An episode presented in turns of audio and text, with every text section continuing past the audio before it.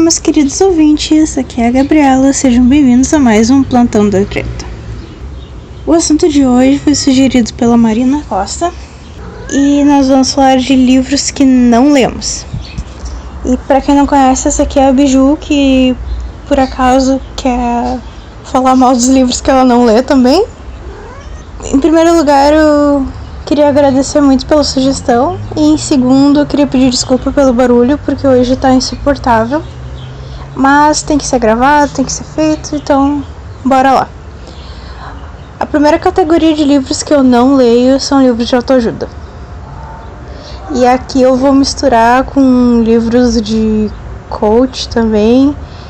Um, simplesmente não me desce e me dá muita raiva quando eu vejo alguém falando, sei lá, de física quântica, do segredo e sim, a minha raiva vem desde os tempos de O Segredo. E eu fui forçada a assistir o filme, pelo menos não precisei ler o livro, né? E eu passei muita, muita, muita raiva. E sempre que eu vejo algum livro assim, com um título mais apelativo, me dá um, um certo nojinho. Então, livros de autoajuda, livros de coach, livros mais espirituais, assim. Eu, eu acho que qualquer livro que queira me convencer muito a, a seguir uma coisa de uma maneira mais fanática, eu passo. Porque, bem ou mal, eu vejo essa galera aí, especialmente os da física quântica, que, nossa, estou usando ciência, estou falando de física você tem que acreditar em mim porque é baseado em coisas que são verdades. E não, não, não, não, não. Isso virou quase um culto na época e eu não participo dessas coisas assim. Passo longe. A segunda categoria de livros que eu não leio aqui, me desculpa quem gostava de mim, é, essa é estrada por cancelamento. Eu não gosto de livros que deixam os jovens muito felizes. Você veja um grupinho de adolescentes falando: Nossa, esse é o melhor livro que eu já li. Todo mundo precisa ler esse livro e coisa assim. Eu, eu passo. E é por conta disso que eu nunca vou ler nenhum livro do John Green. Nunca. Nem que vocês me paguem.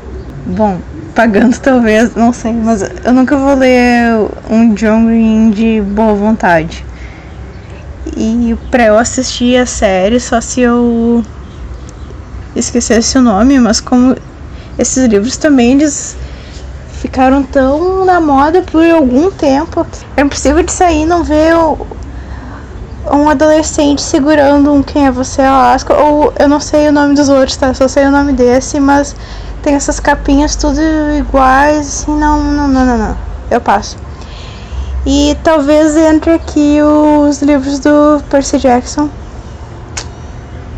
e eu vi um filme, dois filmes, provavelmente eu vi só um filme. Nem sei se tem mais de um filme também, porque eu sei que todo mundo vai falar que o filme é muito ruim comparado com o livro. Mas é que eu vejo o entusiasmo das pessoas sobre isso. E não me leva mal, assim, eu, eu acho o máximo quando alguém é super entusiasmado com alguma coisa. E e quer passar isso para todo mundo. Eu acho muito bonitinho.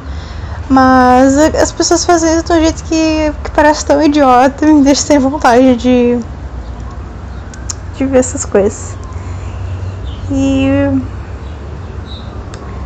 talvez se eu não tivesse lido Harry Potter quando eu era criança e quando o, o meu acesso à internet não era tão amplo assim, eu talvez não, não fosse ler.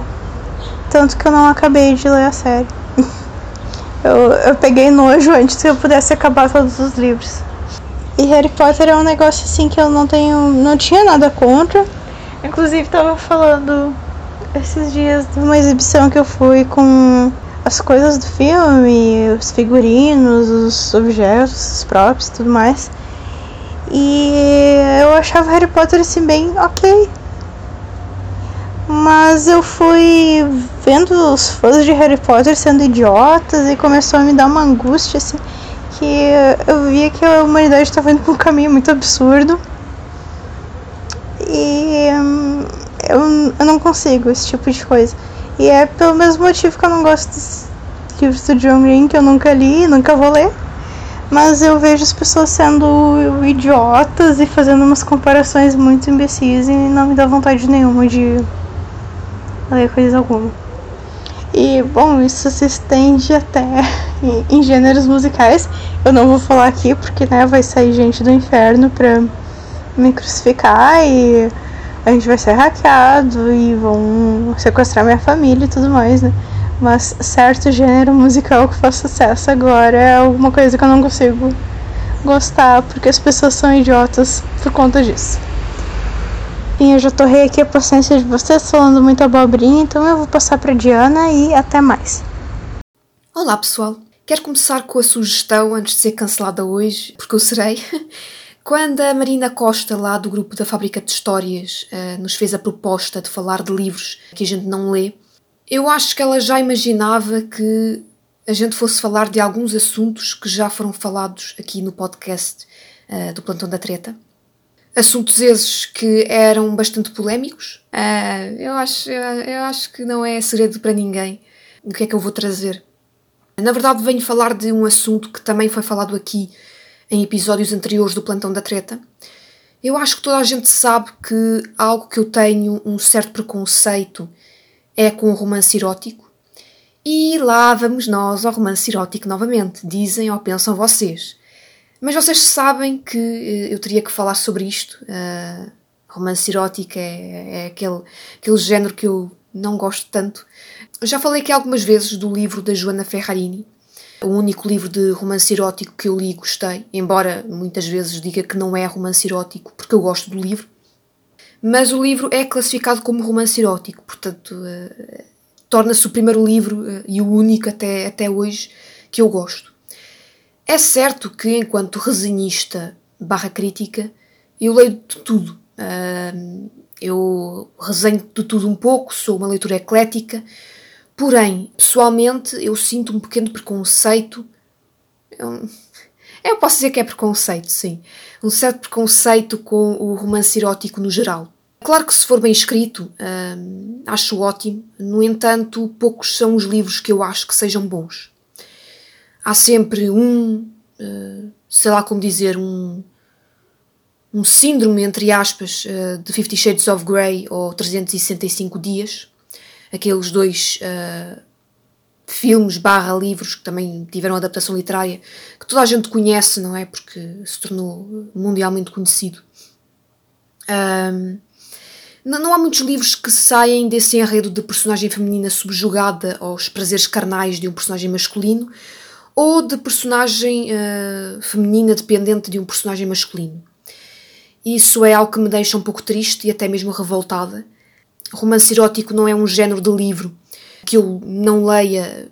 Eu, eu, eu, leio, eu leio porque leio tudo, não é? Contudo, se tiver que escolher a leitura, não leio romance erótico.